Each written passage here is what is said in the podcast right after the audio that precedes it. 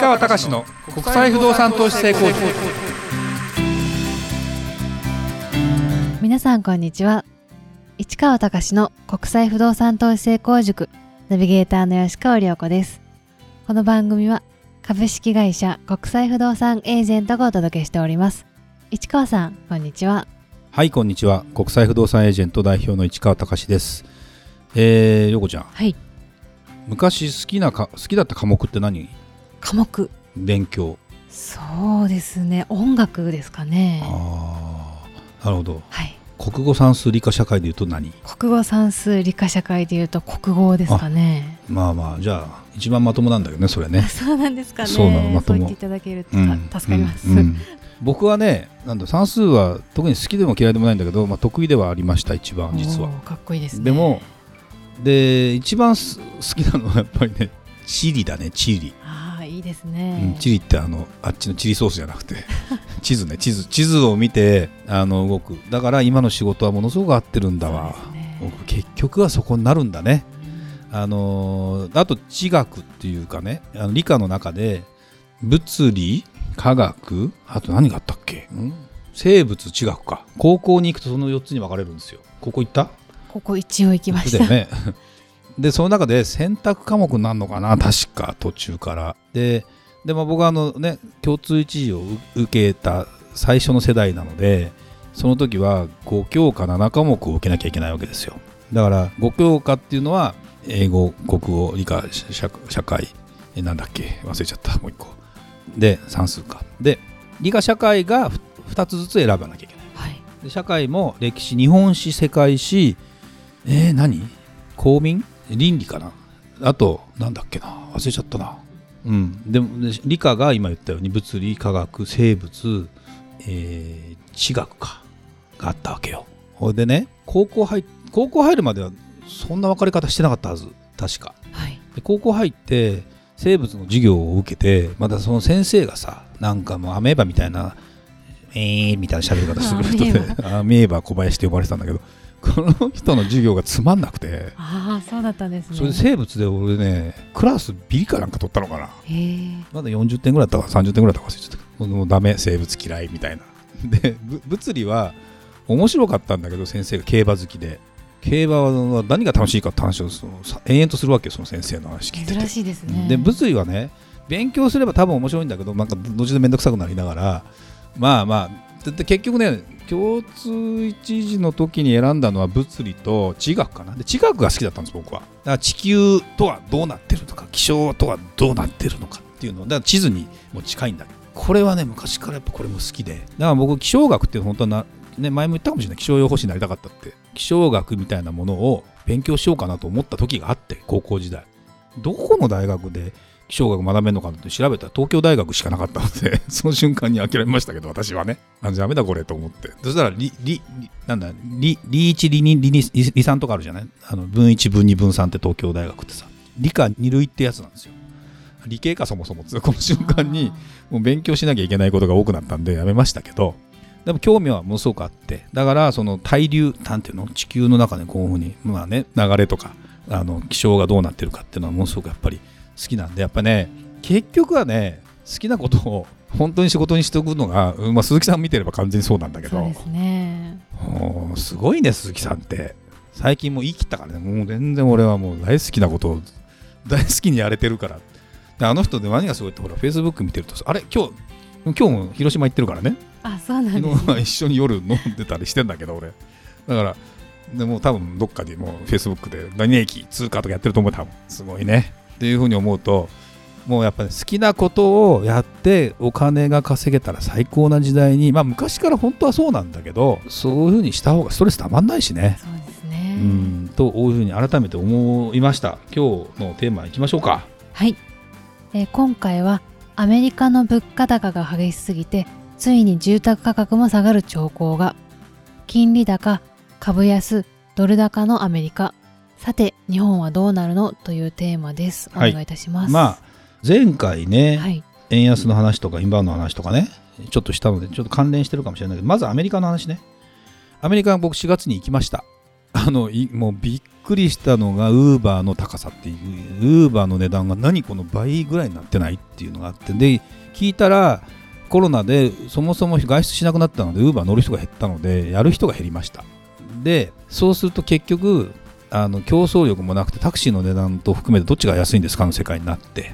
やっぱりそうするとうんって言いながら結局ねやっぱねウーバーの値段がね高いんですよ。それとねびっくりしたのがレンタカー。高い。そうなんですね。高い。1日前の感覚だとまあやっぱ感覚多分データベースだと3割高ぐらいなんだろうけど感覚で言ったら倍だよ倍。でもちろん円安もあったのでドル換算から円に換算した時点でえ？って感じも両方合わせてね。だって1日 1, 1日24時間ですよ。ちょっと大きめの車借りたら日本だと今いくらで借りられるかっていうと、まあ、日本やまだ安いよね。あのこの間九州出張してお客さんと一緒にちょっと物件を見学するのでって言って7人乗りぐらいのこう3列のワゴンを借りたらあれねなんだっけなどこだっけなバジェットレンタカーかな福岡で。まあ時間的に言うと6時間ぐらいなんであれなんだけどいくらだったか1万ちょっとだったかな。1万で他のやつだともっと高いのあるんです2万ぐらいするやつがあるんですけどそれが1日換算だと2万ぐらいですよ、はい。アメリカ5万とかだからね。高いですね。えー、5万もするのの世界ですよ。1日借りて。でそれがでもね数珠つなぎで人がもうレンタカーにこんなに人並ぶのぐらい並んでるわけ。バスでバーッとロサンゼルスから行って。えーと思いながらだから多分もっと賢いやり方をして俺もちょっと自分の思いつきで 借りたからあの事前準備あまりしてなかったからもっと安いパターンであったのかもしれないけどで安いサイトで入っていくとね出てこないんですよ結論。がないありませんみたいなのが出てきちゃうわけ。だからあもうだからねにまあ需給バランスも含めてもう高い。であとはうんじゃあスターバックスがあ例えばラテとか飲みますと。4.5ドルぐらいだね。1個。4.5ドルって今だから円安になるとやっぱり600円とかなると高い。でも昨日タリーズでアイスラテグランデ510円しましたよ。高えな結構と。ででも何が衝撃的だったかというとちょっと話それるんだけどこれ。これグランデかって感じだったね。あちっちゃくねこれって。そうなんです、ね、日本はねアメリカでグランデ頼むと瓶どんでもないとこまでかいわけよ、へえまあ、だって量なんかあんま関係ないじゃん本当は。でも日本人ってさそんな飲まないじゃんやっぱり。はい。体も小さいし、でなんでびっくりしたかというと実は僕ねたまたま同じ日に、まあ、同じ場所にアポイントがあったんだけど違う人だったからちょっと時間差があってまずタリーズで時間を潰しまたタリーズで時間を潰してやって その時アイスラテをやっぱり2回頼んだわけ。だからさ最初はトールを頼んだわけですよ、はい。スモールじゃちっちゃいなトトールトールちっちゃいなぁと。うん。あこんなのがトールなわけと。と思ってじゃあちょっとグランデ頼もう、まあ、値段的に言うとですね50円ぐらいしか時間ないんですけど450円から510円ぐらいある感じなの、で。トールを頼んだらトールじゃないグランデ頼んだらあんま変わんないのよ。そうちょなんですね。っとデブになったぐらい、お縦が変わんない縦が。トールって言うんだからもっと背高くしてほしくない？とか思いながら。ちょっと大きくしてほしいですよね。だからねすごいな。日本も結構上がってきてるわけですよ。ででまあちょっと話はそ あのそっちに盛り上がっちゃったけど今決定的に今違うのはアメリカの金利が高くなってるんですよ。金利が高くなるっていうことはあのアメリカのドルに投資した方が金利が高いわけだから儲かるからだから円安にはなるわけですよ。円金利安いからもう円に投資して儲からないからアメリカのドルに行きこれだけ差がついちゃうとね。なんだけどじゃあなんで金利上げ上げてるかってインフレを抑えるため。インフレを抑えるためなんで金利を上げなきゃいけないかっていうともうみんながみんなもうお金ジャブジャブ使ってなんかどんどん物価が上がっていくっていうのを、まあ、にあの適正な物価インフレ率って2%前後だって言われてるから今9%、8%とか9%になってるとこのままいったらもうやっぱ世の中ね暴動が起きるんですよ。本当に。あだって前10%ずつ上がってみ。もうせ政府へ下手するとって感じになるんですよ。そうすると経済活動を止めてでもやろうとするわけ。で経済活動を止めてでもあの金利上げるとかお金調達しなくなるわけよ。そうすると設備投資をしなくなるわけよ。だけどね俺はもう思うけど別にアメリカだけでやってるわけじゃないからさ日本例えば日本にあるかアメリカの会社が日本で設備投資すれば安く引っ張れたりするから今ねググローバルになっちゃったじゃない。だから日本の円安が享受されないのは外国に工場があったりするとで外国人雇ったりするからそれ通貨が向こうの通貨だったりするから、はい。円安のメリットがなくなるわけですよでだから世の中変わってきてるんだよと。でだからっていうのと金利がねじゃあ下がると設備投資するかっていうとですよ、まあ、僕に言わせてもらうと投資に使うんだよみんな。だからそんなね設備投資ってわけでも経済全体の問題でもないんじゃないかなと僕は勝手に思ってて。ででもやっぱり一番痛手を受けるのはだから不動産の価格とかは下がるのよ。だって同じものを金利が上がるんだから返済が増えるじゃない。で理屈的に言ったら下がる。下がるんだけどこれが本当にまあなんだろうな。一瞬という言い方はあんまりよくないんだよね。なんとなく落ち着いたなと本当に前も言ったかもしれないけど 10%15% ぐらい下がり始めると動き出すんだまたそこでいいものは。で結局持ってた方がいいじゃんって話に今まではなっている。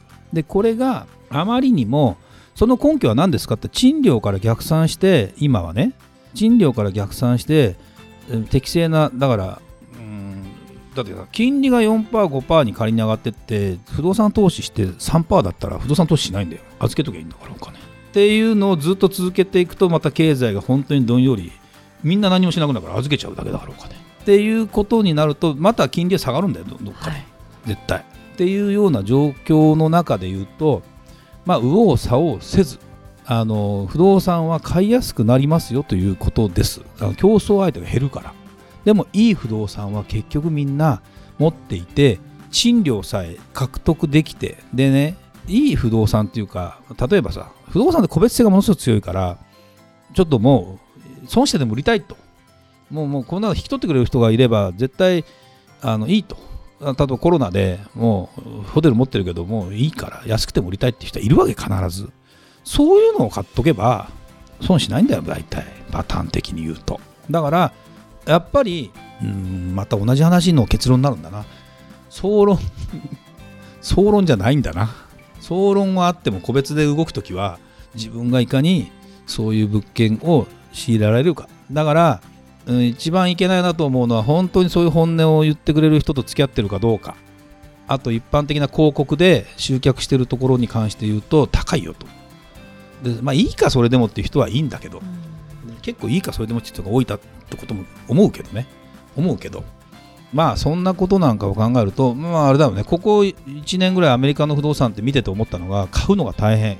オファー入れても5物件入れてやっと1物件買えるぐらいの感じだった。強気。だ出した値段より高く決まるっていうケースもあった。少し収まっていいんじゃんって感じもする。でもじゃあ様子見てたら結局ねみんなが様子見ると思っちゃいけませんよ。そのうちの1割2割は絶対買おうと思ってる人いるから。あそうですよね。勝てるって絶対うん。あのそういう人が。まあまあもう最近だからねまあ、ホリエモンの YouTube とかたまに見るけどあんまり積極的には見ないけどたまに見て結局彼の言ってることはあのまあ合ってるよねって例えば投資はねなんでねあの金持ってる人が強いかって競争相手が少ないからだよっていうわけ。10億円20億円のものでパンと投資しようと思ったら競争相手が少ないんだそれは 10, 10万円1万円とかだったら競争相手の中でやんなきゃいけないんだからそれ儲かるわけがないじゃん。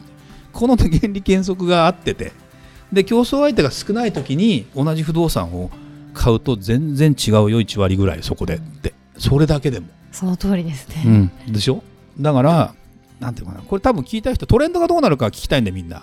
で、自分で考えるんだけど、実は最初大事なのは、そこで聞いて終わりの一つじゃなくて、そもそもファイティングポーズ取って、さあ、行くぞと思う人は、よりやりやすくなってありましたよってことですよ。で、思惑でもう高値で売り抜けようと思う人は、もうちょっと一段落しちゃったかもしれないねと思った方がいい。それでも買うって人がいたら、パッと手放した方がいいかもしれない。売りたいんだったらね。っていう感じに多分なってるんじゃないかなって、まあ、日本も大きな意味では同じですよ。金利が上がらないから大丈夫かっていうのとちょっとまた違ってて、金利はもしかしたら日本上げるかもしれない。上げたら日本の国債の返済とか日銀が困るから上げないっていう説もあるからそんなのもあるんだろうけど政策だからね上げるっていうパターンもあるのかもしれないね。で日本の景気だからこれでも日本の景気がなんで上がらないねんってアメリカは物価高にもなってるけど景気も良くなってるわけ。だから産業が育ってないんですよ日本。だからそもそも構造変革が必要なのかなっていうまたこれちょっと評論家っぽくなるから言いたくないんだよなあんまり。で個人的に思う今日この頃でございます。ありがとうございました。